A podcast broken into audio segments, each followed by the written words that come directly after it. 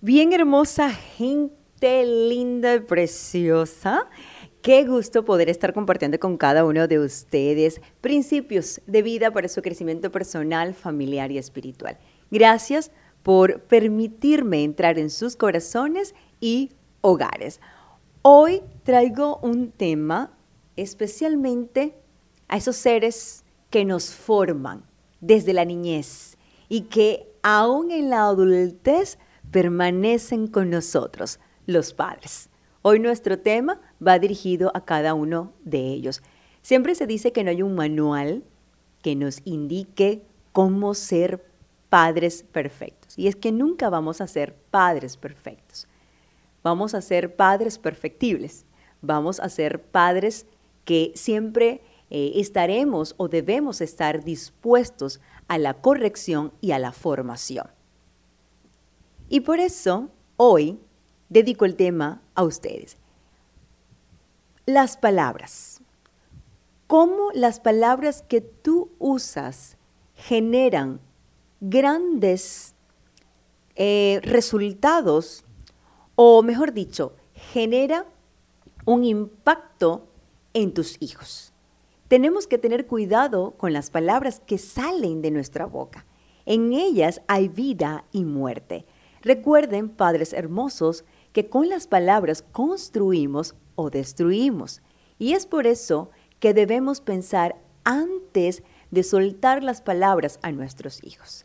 De eso voy a hablarte. Cómo tus palabras pueden marcar el resto de su vida negativamente, creando heridas, rebeldía, odio, resentimiento, o pueden marcarlos positivamente, siendo en el mañana adultos seguros y capaces de conquistar lo que tracen en su vida. No abusemos con las palabras, ellas tienen poder, no olviden esto. Por favor, tállenlo en su corazón. Mis palabras tienen poder.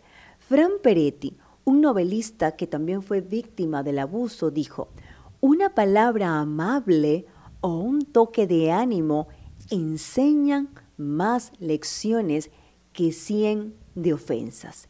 Es cierto, a veces lo hacemos inconscientemente y queremos que nuestros hijos aprendan la lección escolar, queremos corregirlos, disciplinarlos, usando las palabras ofensivas, pero ellas tienen una carga más poderosa de las que tú te imaginas y no te ayudarán a que internalicen su responsabilidad o acto equívoco. Es decir, tus hijos, porque uses palabras hirientes, porque uses palabras negativas, porque uses, ya vamos a hablar más adelante sobre esto, comparaciones o los compares, no van a internalizar su responsabilidad, no van a generar el cambio, ni mucho menos lo estás motivando.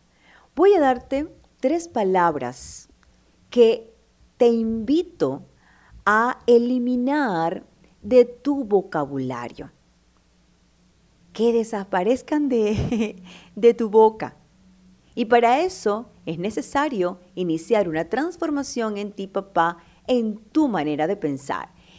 Y esa transformación es que de esta manera, usando palabras negativas o hirientes que abusan, que ofenden a nuestros hijos, no lo vas a formar, no vas a producir en ellos el cambio. La primera es, no uses, eres un bruto.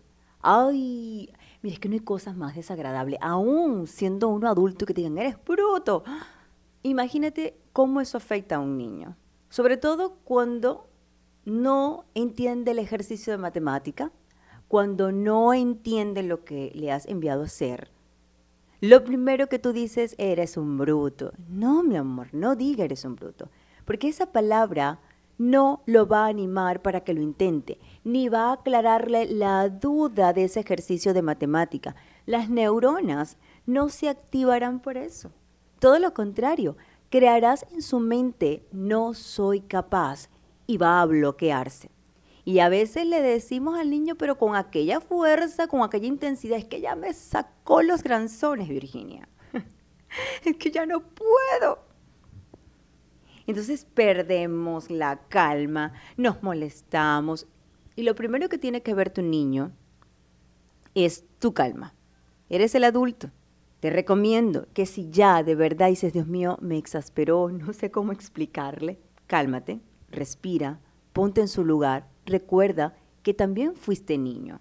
Y estoy segura que no te gustó que te lo dijeran. Por lo tanto, ve, camina un poco para que la presión vaya soltándose, la sueltes. Dile, mira mi amor, vamos a dejarlo hasta aquí, dame un tiempo, mamá necesita un tiempo, papá necesita un tiempo, para luego continuar.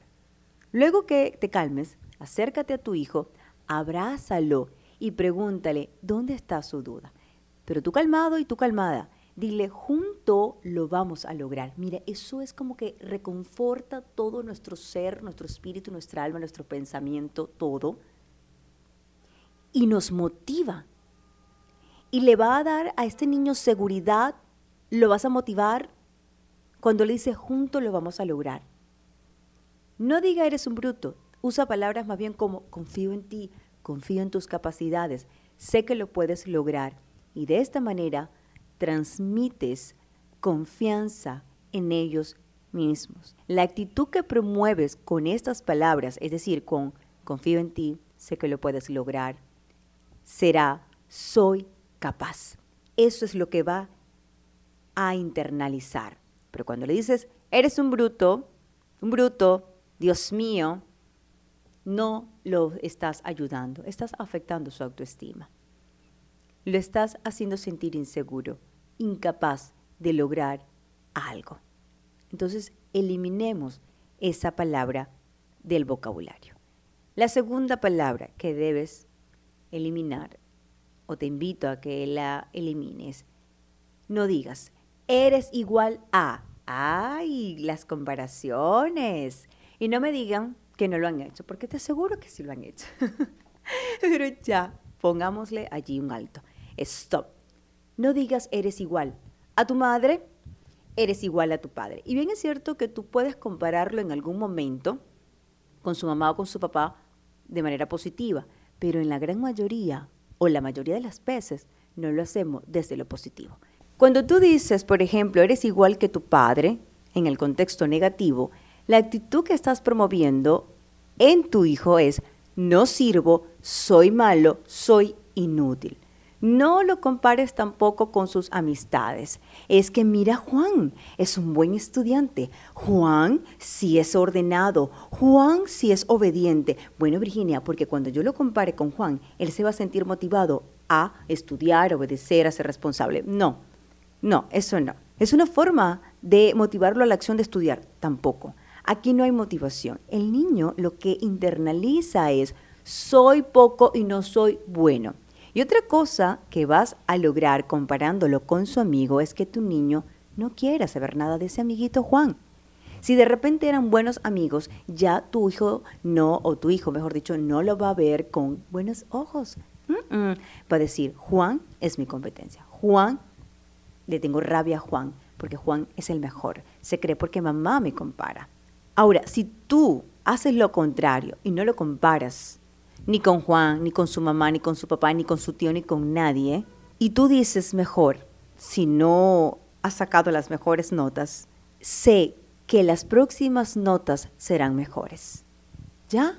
Punto. No tienes por qué compararlo. Sé que las próximas notas serán mejores. Y la actitud que promueves es estudiar.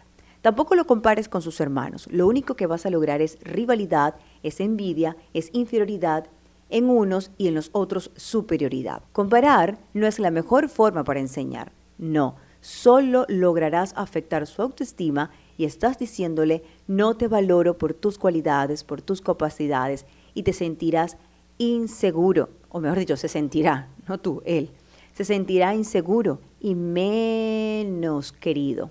Usa palabras como valoro tus cualidades y así motivarás más y vas a lograr cambios. La última palabra que te doy es que la elimines, no que te la doy, que la elimines.